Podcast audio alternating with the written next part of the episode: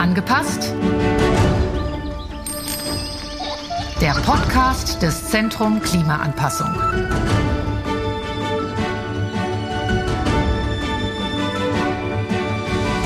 Hallo und herzlich willkommen. Da sind wir wieder mit einer neuen Folge von Angepasst, der Podcast des Zentrum Klimaanpassung. Mein Name ist Daniela Ulbing und ich freue mich natürlich sehr, dass auch Sie der Meinung sind, Klimaanpassung ist wichtiger denn je. Denn mit den zu erwartenden Klimaveränderungen werden die Extremwetterereignisse auch weiter zunehmen. Wir dürfen nicht warten, bis die Probleme offensichtlich sind. Wir können und müssen schon vorher handeln. Gerade nicht urbane Räume stehen vor komplexen und sich stetig verändernden Herausforderungen. Die Frage ist, wie können sich Regionen und Gemeinden auf den Klimawandel einstellen? Die Antwort hat auch hier mit Klimaanpassung zu tun.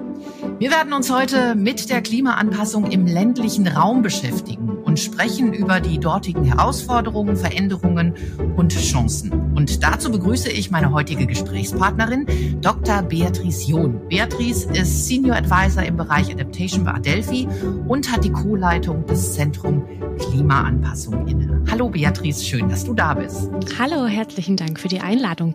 Lass uns direkt konkret werden. Was zählt denn zum ländlichen Raum? Welche AkteurInnen sind denn da überhaupt betroffen? Du beginnst gleich mit den richtig knallharten Fragen.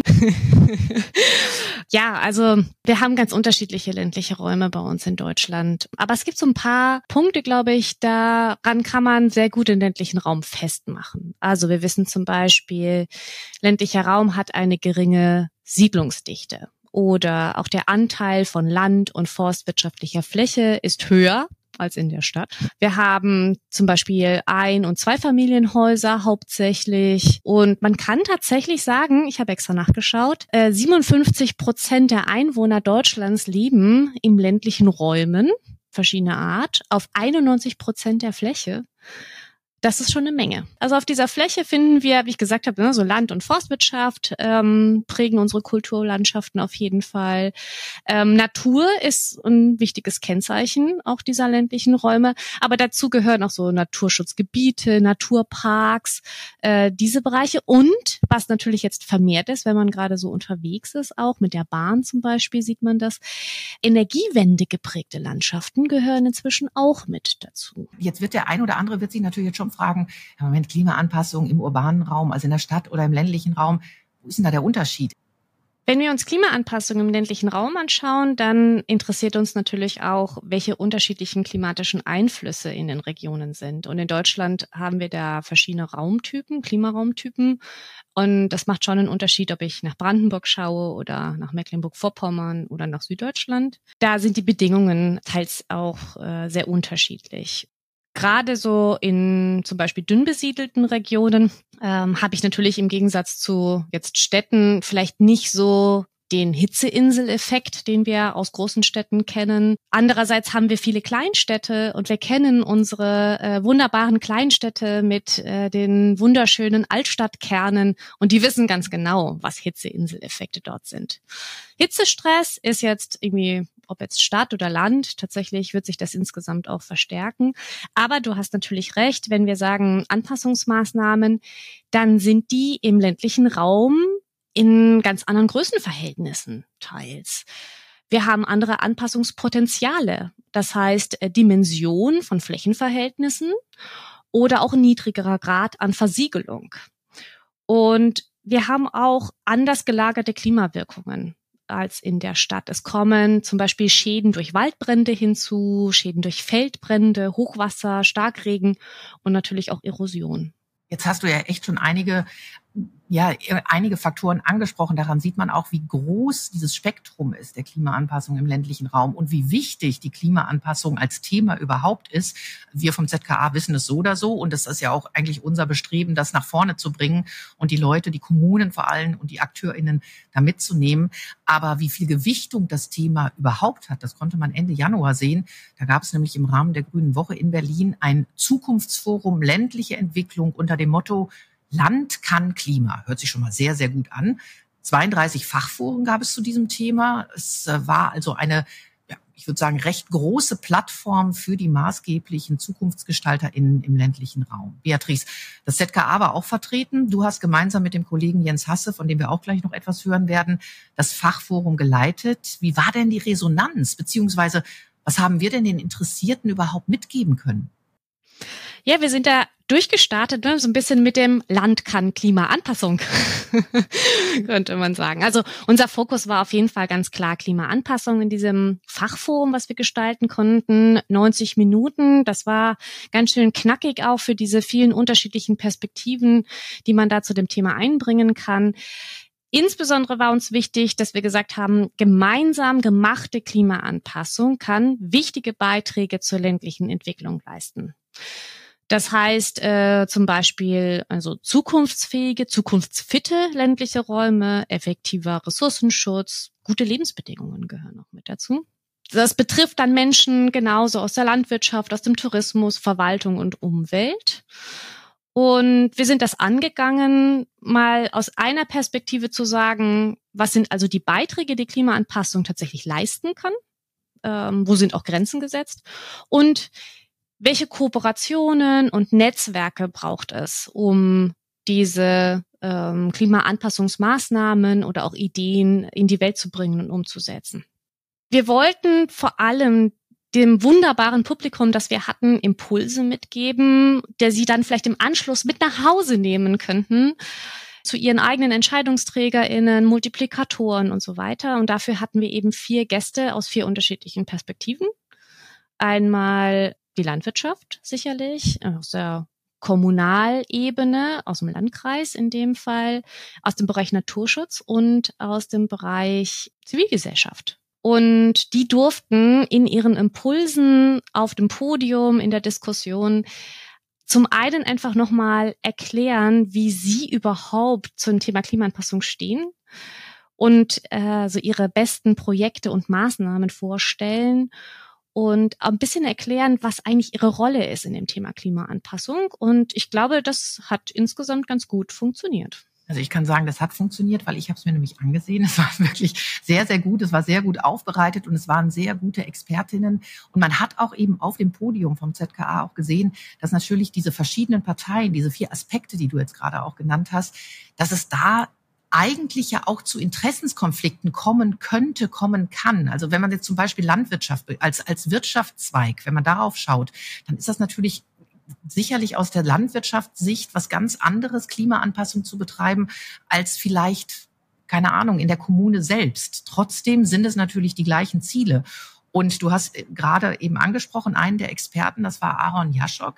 Er ist stellvertretender Geschäftsführer des Bauernverbandes Nordosten Niedersachsen und natürlich weiß er um die Herausforderungen des Klimawandels in der Landwirtschaft. Im Endeffekt arbeiten wir mit und in der Natur und dementsprechend kriegen wir den Klimawandel relativ schnell zu spüren, auf sowohl der naturellen Ebene, also die Höhe unserer Erträge zum Beispiel, was dann natürlich auch Auswirkungen auf unsere monetären Erträge, also was wir später verdienen können oder ob wir gut wirtschaften können, hat. Dementsprechend muss die Landwirtschaft sich ans Klima anpassen und hat dort, besonders in Regionen mit weniger Wasser, keine, kaum Möglichkeit, dies nicht zu tun. Ähm, wir sind dementsprechend recht früh, wie auch in den durch mich dargestellten Projekt dahin übergegangen, dass wir gesagt haben, wir müssen was verändern, um weiter wirtschaftsfähig zu sein in dem, was wir tun. Wir probieren in Bezug auf Wasser, das war ja das Projekt, was ich vorgestellt habe, möglichst viel Wasser in der Region zu halten, um in der Niederschlagsarmzeit, die ja bekanntermaßen die Vegetationszeit unserer Kulturpflanzen und aller anderen Pflanzen ist, ähm, den Pflanzen genug Wasser zur Verfügung zu stellen, damit diese optimal wachsen können. Beatrice, also das Thema Wasser ist schon ein sehr, sehr großes Thema, vor allem im ländlichen Raum. Und Aaron Jaschok hat es ja gerade gesagt, also er hat ein Projekt vorgestellt, da geht es eben um das Wasser, um das Wasser in der Region zu halten. Aber wie ist denn das derzeitige Vorgehen? Welche Maßnahmen werden denn da getroffen? Herr Jaschok hat, finde ich, ziemlich deutlich auch dargestellt, wie er mit dieser Dringlichkeit der Klimaauswirkungen umgeht, wie er, also ich sage jetzt eher auch stellvertretend natürlich für die Arbeit des äh, Bauernverbandes und der ganzen Mitglieder und der Maßnahmen, wie er das überträgt, analysiert, was ihre Betroffenheiten sind, auf was sie sich auswirken, auch in der Wirtschaftlichkeit und was das bedeutet auch an Maßnahmen, nicht nur im Bereich des Wasserschutzes, effizienter Wassernutzung, äh, Beregnungssysteme und so weiter, sondern eben auch weitreichender, wie er ja gesagt hat, Vegetationszeit der Kulturpflanzen, Auswahl der Pflanzen und so weiter. Das ist ein sehr guter Ansatz. Äh, den kann man auch äh, durchaus übertragen, wenn wir jetzt in den ländlichen Raum schauen, auch auf andere Branchen. Er ist jetzt sozusagen stellvertretend dafür, dass diese natürlichen Systeme und Ressourcen natürlich in Gefahr sind äh, für sein Wirtschaftssystem, in dem er arbeitet. Aber wir können im ländlichen Raum natürlich auch schauen, was da noch für andere Betroffenheiten sind. Wir haben auch sicherlich produzierendes Gewerbe, Baugewerbe, andere Industrien und auch die können sozusagen mit diesem Verständnis, was passiert in ihrer Region, welche Auswirkungen werden kommen, wie betroffen sind sie daran herangehen. Spannendes Thema natürlich, was wir haben, äh, Niedersachsen, aber auch Elbe, Küste und so weiter. Tourismus spielt natürlich in diesen naturverbundenen Bereichen eine ganz große Rolle. Es ist für viele ländliche Regionen auch eine wichtige Branche. Das ist ein Querschnittsthema, weil für den Tourismus spielt es eine große Rolle, dass Kulturlandschaften attraktiv bleiben. Deshalb ist es wichtig, dass der Tourismus bei Klimaanpassungsmaßnahmen in der Land- und Forstwirtschaft mitgedacht wird. Gleichzeitig ist der Tourismus natürlich auch selbst direkt durch Klimawirkungen betroffen. Zum Beispiel, wenn Extremereignisse Infrastrukturen beeinträchtigen. Ich sage nur überflutete Radwege. Ausfälle dadurch betreffen dann eben auch schnell weiter Beherbergungsbetriebe, Campingplätze, möglicherweise die Restaurants im Ort. Ich glaube, so dieses Herangehen an bisschen besseres Verständnis zu entwickeln für den ländlichen Raum und auch die Branchen, Gewerbe und so weiter in dieser Art und Weise finde ich das gutes Herangehensweise, was er uns da gezeigt hat. Absolut, absolut. Also gerade eben zu diesem Thema Wasser. Aber du hast natürlich jetzt die ganzen Wirtschaftszweige, die definitiv betroffen sind und die da eben auch dran arbeiten müssen, mitarbeiten müssen, angesprochen. Aber es sind natürlich auch die BürgerInnen. Also es ist ja, es sind die Kommunen an sich auch. Und da haben wir auch einen Referenten gehabt, Daniel Willecke. Ja, der hat das Thema Wasser, das Problem Wasser in den ländlichen Gebieten anders beschrieben.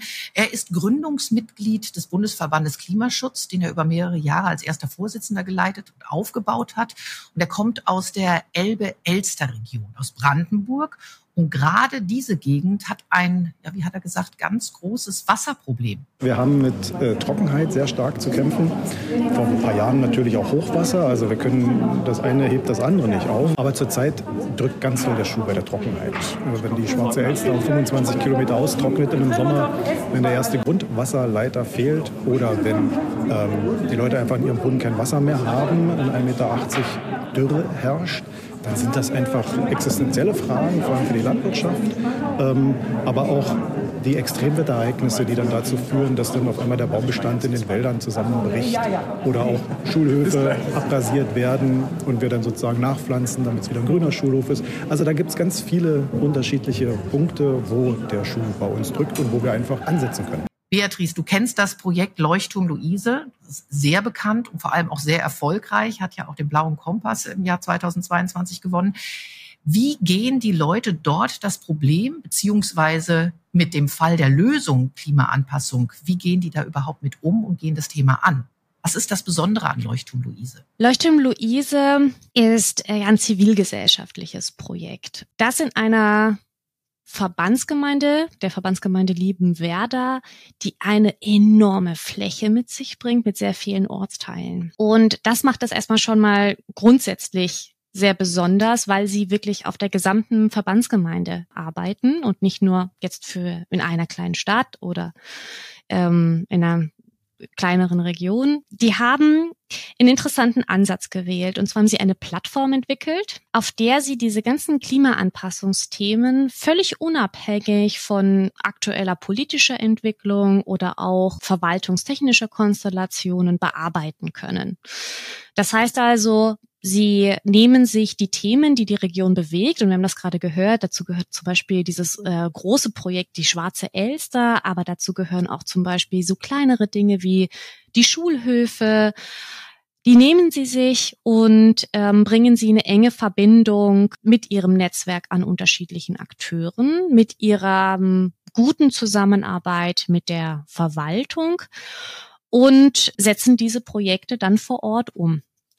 Damit sensibilisieren sie für Klimaanpassung, für das Thema an sich, für die Herausforderung und äh, sammeln immer mehr Anpassungswissen, das sie dann eben auch wieder frei äh, vergeben.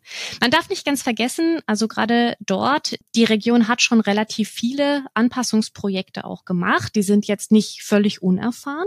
Leuchtturm Luise fungiert auch als Wissensplattform in der Region. Das heißt, dort geht das Wissen auch nicht verloren. Also das landet nicht in der Schublade, sondern man kann das dort auch wieder abrufen.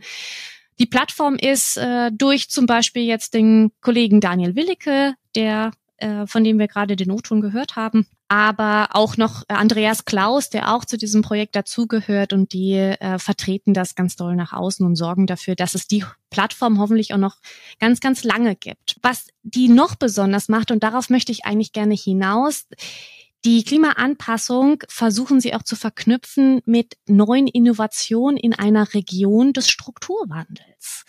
Die äh, Region gehört ja zum Strukturwandel Region Lausitz. Da sind noch ganz viele Aufgaben, die auf sie zukommen, um diese Region fit für die Zukunft zu machen. Da könnte zum Beispiel eine gute Klimaanpassungsmaßnahme sein, ein klimaangepasster Tourismus. Das sehen Sie zum Beispiel auch als Chance.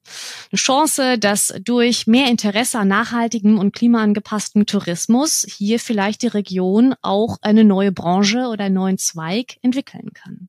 Hier mag das jetzt der Strukturwandel sein. Das ist natürlich auch sehr besonders, aber viele unserer Regionen haben natürlich mit noch mit weiteren Herausforderungen zu kämpfen der Daseinsvorsorge. Dazu gehört klassisch Breitbandausbau, Digitalisierung, je nachdem wie ländlich es ist, demografischer Wandel, ganz große Schwierigkeit, Wegzug, Zuzug, diese Schwierigkeit, schrumpfende Regionen möglicherweise auch.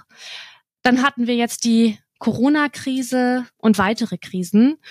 Und diese Entwicklungen, ich sage jetzt mal Trends, Megatrends und Krisen, die gesellen sich dann noch zusätzlich zu den Auswirkungen dem, zum Klimawandel hinzu. Das heißt dann plötzlich sind noch mehr Investitionen, vielleicht sogar für Infrastruktur notwendig. Und da greift dieses ähm, Leuchtturm Luise als Projekt wunderbar rein, weil die auch zeigen, hey, das ist nicht nur eine Aufgabe, die bei der Verwaltung liegt, äh, diese Daseinsvorsorge, sondern es ist eine gesamtgesellschaftliche. Und die kann man auch gemeinsam angehen. Und vielleicht haben die durch diese viele Vernetzungsarbeit, das Zusammenbringen, sogar einen Wissensvorsprung, was so die Arbeit an Schnittstellen zur Klimaanpassung mit verschiedenen Akteuren angeht, was andere Kleinstädte oder vielleicht auch Großstädte irgendwann mal übernehmen können. Beatrice, du hast ja gerade echt richtig viele Themen angesprochen, die gerade im ländlichen Raum und die gerade eben auch diesen Leuchtturm, dieses Projekt Leuchtturm Luise ausmachen. Und da sieht man halt einfach, dass der Zusammenschluss, das Zusammenarbeiten halt einfach das A und O ist. Was du aber jetzt nicht bei der ganzen Aufzählung angesprochen hast, und das fand ich bei uns in unserem Fachforum auf dem Podium sehr, sehr interessant, ist der Verlust der Biodiversität. Und die wurde aber von unserer Expertin, der Biologin Barbara Bouillon. Sie ist stellvertretende Geschäftsführerin der biologischen Station im Rhein-Sieg-Kreis ganz direkt angesprochen und die hat auch die Dringlichkeit dieses Themas, weil das immer wieder so ein bisschen untergeht durch die vielen Krisen, die natürlich von links und rechts auch auf unsere Gesellschaft hereinprasseln. Die hat bei dieser Dringlichkeit kein Blatt vor den Mund genommen. Wir merken einfach, dass die Arten eigentlich von den Flächen oder dass die, die Arten, die jetzt auf diesen Flächen sind, zum Teil eben nicht mehr die ökologischen Voraussetzungen haben, auf diesen Flächen weiter zu existieren. Aber sie können von dort nicht mehr weg. Und das Einzige, was ihnen bleibt, ist auszusterben. Also an den Standorten. Und genau das beobachten wir im Moment. Das beobachten wir jetzt seit ein paar Jahren, seitdem eben diese ganz trockenen Sommer eingetreten sind, beobachten wir das massiv. Und das, ehrlich gesagt, das will keiner hören.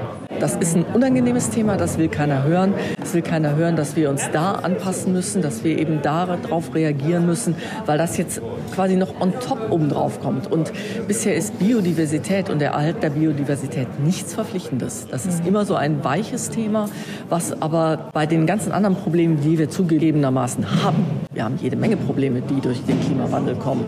Nicht nur durch den Klimawandel, aber eben noch on top. Ähm, das fällt immer hinten runter. Und das ist aber etwas, was ich fürchte und die zukünftigen Generationen uns sehr ankreiden werden, wenn wir da jetzt nicht drauf Rücksicht nehmen.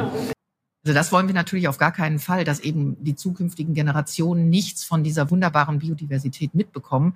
Beatrice, die Chancen der Klimaanpassung im ländlichen Raum, die liegen ja vor allem in den großen Flächen. Was kann man denn da überhaupt machen? Ja, ich kann der Frau Bouillon auch wirklich nur zustimmen. Und ähm, das war so wichtig, auch diese Perspektive da auf dem Podium zu haben und auch diese Dringlichkeit nochmal dargestellt zu bekommen. Und ja, sie hat auch völlig recht, dass in vielen Fällen, auch gerade wenn es um Abwägungsprozesse, wenn es um auch Kosten geht von Anpassungsmaßnahmen, dann wird auch gerne an einer Stelle gespart und dann fällt möglicherweise das Thema Biodiversität, Artenschutz und so weiter hinten runter. Und wir haben auf der einen Seite bei diesen großen Flächen im ländlichen Raum sicherlich diese eingangs äh, angesprochenen Naturschutzgebiete, Naturparks. Die sind natürlich Teil unserer Kulturlandschaft. Aber da kann es halt nicht bleiben. Da kann man viel machen grundsätzlich. Aber das reicht eigentlich nicht aus, das dort nur auf diesen Flächen zu belassen. Ich möchte da also ein Beispiel nochmal nennen, das kommt auch von Frau Bouillon, das hat sie im anderen Rahmen auch erzählt gehabt, diese Möglichkeit zu sagen, wir können diese großen Flächen ähm, in denen wir den Aufbau betreiben, auch verknüpfen mit ganz vielen Trittsteinen in Korridoren, hin bis in meinen persönlichen Vorgarten, auf mein begrüntes Dach, in andere Maßnahmen, die die Akteure der Stadt genauso involvieren, den Bauhof möglicherweise, aber auch bis mich persönlich, den Privatgrundbesitzer, kann wir dieses Thema verknüpfen und damit Möglichkeiten schaffen, das nicht nur auf großen Flächen zu belassen und dorthin zu hören, sondern eben in die auch Kleinstädte hineinzubringen. Und äh, das, dieses Bild vor Augen, ich glaube, diese Trittsteine, ne, die man so vor Augen hat, ähm, ich glaube, das mitzunehmen, das war für mich das Eindrücklichste da nochmal. Und mit diesem neuen Fokus auch bei Klimaanpassung auf naturbasierte Lösungen zu schauen, hier haben wir tatsächlich ist endlich mal so ein, ich sag mal, so ein Wandel, auch so ein Shift hin zu die Rolle der Natur, Biodiversität als äh, wunderbare Maßnahmengeberin für Anpassungsmaßnahmen mitzudenken. Das äh, sollten wir uns auf jeden Fall auf die Fahnen schreiben, das mitnehmen auch für die nächsten Baumaßnahmen, Infrastrukturmaßnahmen und so weiter, dass wir das besser integriert mitdenken. Ja, eigentlich sprichst du jetzt schon das Thema an, was wir in äh, der nächsten Folge unserer Podcast-Serie machen, nämlich äh, integrierte Bauleitplanung. Also da ist, das ist ja genau das Thema, was du gerade sagst. Also man muss jetzt eigentlich schon vorausplanen, man muss mitdenken, wie kann man das alles integrieren. Und was du auch gesagt hast, also einfach diese, die, dieses Thema auch mit in die kleineren Städte, in die kleineren Gemeinden nehmen. Und da wären wir eigentlich auch bei unserer, ja, bei der vierten Referentin, die wir ähm, hatten. Da geht es nämlich tatsächlich um Gemeinden, um Kommunen, um kleinere Kommunen im ländlichen Raum, weil die natürlich ganz andere Herausforderungen, andere Chancen haben. Also da, wenn, wenn da Zuständigkeiten verlangt werden, da gibt es andere Zuständigkeiten, es gibt weniger Personal, es gibt weniger Mittel, es gibt viel mehr Akteurinnen, die zusammenarbeiten müssen und da kommt es wirklich auf den Zusammenschluss an. Und da haben wir ein ganz gutes Beispiel eben mit unserer Referentin gehabt, nämlich mit der Leiterin des Kreisumweltamtes des Kreis Minden-Lübbecke, Frau Martina Fortherms. Und die ist für die Umsetzung verschiedener Maßnahmen der Klimaanpassung verantwortlich. Und die hat uns verraten, dass das ganz schön viel ist in ihrem Kreis. Ja, wir haben, ich sage mal so, wir sind dabei, ein Maßnahmenpaket zu entwickeln. Einmal gibt es verschiedene Maßnahmen, die sich konkret an die Kommunen wenden, die im Zuge ihrer Bauleitplanung äh, Maßnahmen verankern können, wie Dachbegrünung, wie Flächensparen zu bauen, wie Regenwasser zur Nutzung, Regenwasser, äh, Niederschlagswasserrückhaltung zu betreiben. Das ist ganz konkret.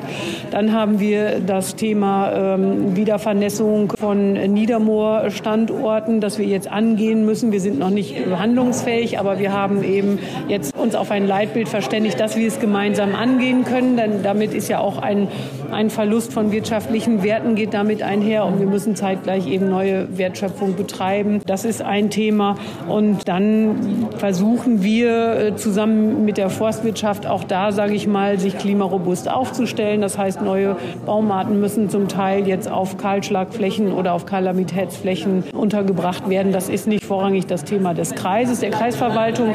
Aber wir sind ja in diesem Evolving Regions Prozess, haben wir uns ja zusammengeschlossen und gemeinsam darüber gesprochen, machen und wollen das so auf den Weg bringen. Und ansonsten eben schon auch sehr viel Sensibilisierung und Öffentlichkeitsarbeit auf verschiedenen Ebenen, um nicht nur die, sage ich mal, aktiven Akteure, die institutionell irgendwo eingebunden sind, sondern auch die Bevölkerung mitzunehmen. Immer wieder Bevölkerung mitnehmen und aufzeigen, was jeder Einzelne auch tun kann. Denn sei der Beitrag auch noch so klein, jeder kann ja dazu beitragen. Also Frau Fortherms hat einiges zu tun, Beatrice. Das sind elf Gemeinden, die da zu dem Kreis gehören. Ähm, die setzen schon einiges um. Ja, auf jeden Fall. Und ähm, auch wenn ich im Vorhinein noch gesagt habe, es kann nicht alles bei Kommunalverwaltungen, Kleinstädten oder Landkreisen liegen, da sieht man aber auch trotzdem bei Frau Forthems, welche wichtige Rolle eine ähm, Verwaltung spielt als Institution in einer Region, die viele Menschen auch dauerhaft und langfristig zusammenbringen kann, einen Blick über alles hat und auch da bleibt. Also im Gegensatz vielleicht zu zivilgesellschaftlichen Engagement, das ähm, immer sicherlich im Ehrenamt und Trägerschaften kämpft, ist eben eine Verwaltung auch dafür zuständig, für diese Daseinsvorsorge sich einzusetzen. Das ist wirklich erstaunlich äh, oder was Frau Forthems mit ihren Projekten eben auch zeigt, wie viele Akteure sie hier zusammenbringen kann für diesen langen Zeitraum, die richtige Sprache zu finden, um sie an dieses Thema zu knüpfen.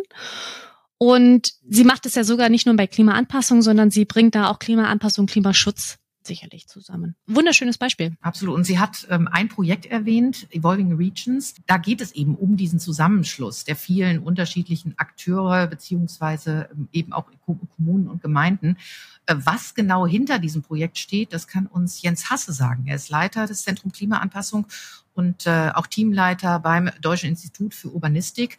Und er sagt uns jetzt, was man unter Evolving Regions versteht. Ähm, der Kern von Evolving Regions ist die Frage, wie können wir Klimaanpassung in Regionen, also Kreisen oder Tourismusregionen beispielsweise umsetzen, wo viel Abstimmung äh, sowohl zwischen Kommunen, aber auch mit vielen anderen Akteuren nötig ist, beispielsweise in der Landwirtschaft oder wie gesagt Tourismus, Waldwirtschaft, Wasser. Und dort war die Idee, die wir dann gemeinsam entwickelt haben mit dem Umweltministerium NRW, die Möglichkeit zu geben, regionsübergreifende Klimaanpassungsprozesse und zwar gemeinsam mit den Akteuren durchzuführen. Das haben wir dann von 2019 an in sieben Regionen in NRW gemacht. Heute ist es abgeschlossen. Die Ergebnisse sind in sogenannten Roadmaps festgehalten. Also das heißt so Fahrpläne für jede Region, die also die Akteure selbst miterarbeitet haben. Wie wollen sie welche Maßnahmen mit welchen Zielsetzungen bis 2040 beispielsweise umsetzen? Jens hat gerade schon von Ergebnissen gesprochen. Anfang Februar gab es eine Art Kongress, auf dem vor allem Folgendes festgestellt wurde. Es ist gut gelungen und insbesondere sind die Regionen, haben sich aufgemacht, das, was sie in ihrem Fahrplan zur Klimaanpassung, zur integrierten und abgestimmten Klimaanpassung erarbeitet haben, äh, tatsächlich jetzt auch Schritt für Schritt umsetzen. Und das interessanterweise auch und glücklicherweise mit politischem Rückenwind, das heißt mit Beschlüssen im Kreistag von den verschiedenen Ausschüssen. Also das Projekt ist jetzt abgeschlossen, wie Jens Hasse auch gerade gesagt hat. Die große Frage ist natürlich jetzt, was konnte man daraus mitnehmen? Kann man da überhaupt was raus mitnehmen? Und das hat uns Jens Hasse auch verraten. Es gibt zwei Dinge, die bereits aus Evolving Regions entstanden sind. Zum einen ist es so, dass wir eine parallel zu den regionalen Prozessen eine Werkstattreihe für regionale Initiatorinnen durchgeführt haben. Das heißt, wir haben aus dem ganzen Bundesgebiet 25 interessierte und motivierte VertreterInnen von Kreisen überwiegend eingeladen. Die konnten sich einfach äh, melden, dass sie teilnehmen möchten an dieser Lehrwerkstattreihe. Und so ist dieser Ansatz des regionsübergreifenden Arbeitens mit dem Verfahren, mit der Methodik, wie wir sie angewendet haben, eben auch schon verbreitet worden und äh, die Kontakte dort sind weiterhin existent, aber die machen auch Dinge äh, miteinander. Und wir werden in Zentrum Klimaanpassung in einer ähnlichen Weise diese Lernwerkstätten auch fortsetzen, um weitere Kreise in ganz Deutschland in die Lage zu versetzen, etwas Ähnliches selbst durchzuführen. Beatrice, das ist ja schon mal, also nicht nur ein Anfang, das ist ja schon fortgeschritten. Also vor allem auch eben in Bezug auf das, was das ZKA dann macht. Diese Frontrunner, diese guten Beispiele und ImpulsgeberInnen, die wir jetzt bei dem Fachforum hatten, Die sind natürlich super wichtig, um auch andere zu motivieren, um ihnen zu zeigen, wie Dinge funktionieren können, vielleicht auch sogar selbst Ansprechpartnerin zu sein. Und die nehmen wir natürlich auch gerne auf, insbesondere auch mit ihren Erfahrungen, Herausforderungen, Chancen, die sie gesehen haben und integrieren die bei uns im Zentrum Klimaanpassung in die Arbeit. Genau, wie zum Beispiel jetzt mit den angesprochenen Lernwerkstätten, aber eben auch mit inhaltlichen Beispielen, Lösungen. Und die findet man dann auch bei unseren unterschiedlichen Formaten, vielleicht mal wieder als Referent oder in unserer Praxisdatenbank. Die sammeln wir, dafür sind wir da. Frontrunner finde ich super. Genau diese Frontrunner, diese Referentinnen, die wir eben hatten bei uns am Forum, die haben schon einiges gemacht, die haben schon einiges nach vorne gebracht, aber die haben trotzdem noch immer Wünsche. Gott sei Dank. Hören wir mal rein, was Sie sich so wünschen. Wir müssen einfach ins Machen kommen. Wir brauchen Mittel, um diese Projekte, die fertig entwickelt sind, die vorgedacht sind, umzusetzen. Dass wir einfacher an die finanziellen Ressourcen herankommen, dass politisch ganz klar ist, dass auch personelle Ressourcen besetzt werden müssen. Und das ist mein Appell, wenn man so möchte, an die Fördermittelgeber, uns da zu unterstützen, um einen resilienten ländlichen Raum gestalten zu können. Weil nur da ähm, schließt sich dann die heilige Dreifaltigkeit zwischen Nachhaltigkeit, zwischen ähm, ökonomisch, ökologisch und sozial. Dass jetzt vielleicht auch mal entscheidende politische Beschlüsse hinzu tatsächlich weniger Versiegelung, dass diese Entscheidungen auch getroffen werden. Es muss Aufklärungsarbeit passieren, noch viel, viel stärker, sowohl was die Bevölkerung betrifft, als auch was die Politik betrifft. Klar, es ist eine schwierige Lage, wir haben vielfältige Themen, aber die Biodiversität ist auch ein Thema, was brennt. Und dass dann von übergeordneter behördlicher Seite die Hemmschwellen auch abgebaut werden, also dass man auch tatsächlich einfacher agieren kann. So, das sind also die Wünsche, die Appelle der Akteurinnen. Beatrice, denen schließt du dich, glaube ich, an, oder? Ja, die Appelle kann ich sehr gut nachvollziehen, insbesondere nachdem wir auch die Impulse und Projekte von vor Ort vorgestellt bekommen haben im Rahmen der Veranstaltung. Was ich aber auf jeden Fall nochmal herausgehört habe und, und unterstreichen möchte, ist diese Einigkeit über den gemeinsamen Punkt vom Reden ins Machen kommen. Was ich aber auch gehört habe, ist, dass dieses allgemeine Verständnis über die Notwendigkeit von Klimaanpassungsmaßnahmen noch weiter wachsen muss. Sensibilisierung, Aufklärung, das waren so Stichworte, die in diesem Zuge mehrfach gefallen sind. Ja, da hast du jetzt das angesprochen, worauf wir nun noch fast zum Schluss kommen. Die Wünsche, die wir gerade gehört haben, die gehen ja auch Richtung Politik. Und auf dem Zukunftsforum im Januar, da haben wir nach unserer Podiumsdiskussion auch Lutz Töpfer. Er ist Referatsleiter, Mitglied der Arbeitsgruppe T31, Grundsatzangelegenheiten, Strategie und Recht der Anpassung an den Klimawandel vom BMUV getroffen. Und der hat ganz klar gesagt, die Klimaanpassung scheint mir ein wachsendes Thema zu sein. Äh, Klimaanpassung ist weltweit in aller Munde, aber eben auch hier der geheime Champion dieses Zukunftsforums. Und wir sehen, es gibt viel Engagement, viel Bereitschaft, was zu tun, was aber auch ordentlich begleitet werden muss. Mich persönlich hat beeindruckt, wie deutlich der Drang nun im Sinne der Klimaanpassung auch zu handeln formuliert wird. Und ich sehe ebenfalls, dass die Frage der Finanzierung der Maßnahmen zur Klimaanpassung Fragezeichen nach sich zieht, insbesondere mit Blick auf die Rolle der Kommunen. Die Kommunen stehen natürlich im Mittelpunkt. Da passiert Klimaanpassung. Sie wissen ja, das BMUV sieht einen Dreiklang in der Klimaanpassung. Wir wollen zum einen ähm, einen klaren gesetzlichen Rahmen, um ordnungspolitisch nicht unbedingt, aber eben um, ähm, um die Governance in diesem Bereich, also die, wer ist für was verantwortlich, klar zu regeln. Und auf der anderen Seite äh, wollen wir messbare Ziele haben in der Klimaanpassung und die deutsche Anpassungsstrategie in dem, Rahmen, in den Rahmen ergänzen. Und schließlich natürlich ist ein im Koalitionsvertrag benanntes Ziel, eine gemeinsame Finanzierung durch Bund und Länder zu ermöglichen. Und das sind die drei Bereiche, an denen wir arbeiten. Die Themen liegen auf der Hand. Wir brauchen äh, Vorsorge gegen Dürre, Hitzeaktionspläne und ähm, was zu tun ist, wissen wir. Jetzt muss, nur, muss der Handlungsrahmen dafür gestaltet werden. Das ist also jetzt eine Aussage, die hoffen lässt. Dein Fazit Klimaanpassung im ländlichen Raum, Beatrice, wie sieht die aus? Also natürlich ist das kein Fazit heute. Wir haben mit der Veranstaltung, aber auch heute mit dem Podcast dieses Thema erstmal aufgemacht. Mit unseren wunderbaren Impulsgeberinnen und Gästen haben wir es geschafft, dieses Themenfeld so ein bisschen zu öffnen, zu strukturieren, Einblicke gewonnen in unterschiedliche Herangehensweisen, unterschiedliche Erfahrungen, aber auch dieses ganze Feld in, auch in der Diskussion hat ja nochmal viele Fragen aufgeworfen. Fragen zur Finanzierung von Klimaanpassung im ländlichen Raum. Wir haben Fragen aufgenommen, welche Vernetzung zwischen Akteuren nicht nur im ländlichen Raum selbst in der Region stattfinden muss, sondern auch über Ständer, Länder und kommunale Grenzen hinweg. Und äh, sicherlich nochmal dieser verstärkte Blick auf demografische Entwicklung und diese anderen Trends in Zusammendenken der Klimaanpassung oder auch Klimafolgen.